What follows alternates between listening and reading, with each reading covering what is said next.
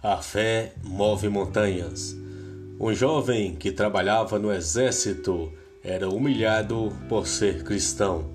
Um dia, seu superior, querendo humilhá-lo na frente do pelotão, chamou o soldado e disse: Jovem, pegue esta chave e vá até aquele jipe e estacione ali na frente.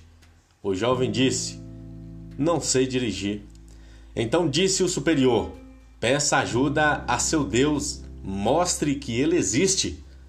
O soldado pegou a chave e começou a orar.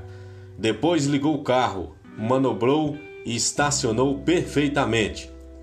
Ao sair do jipe, o soldado viu todos de joelho, chorando e dizendo: Nós queremos conhecer o teu Deus. O jovem soldado, espantado, perguntou o que estava acontecendo. O superior, chorando, abriu o capô do jipe e mostrou para o jovem que o carro estava sem motor. O jovem então disse: Estão vendo?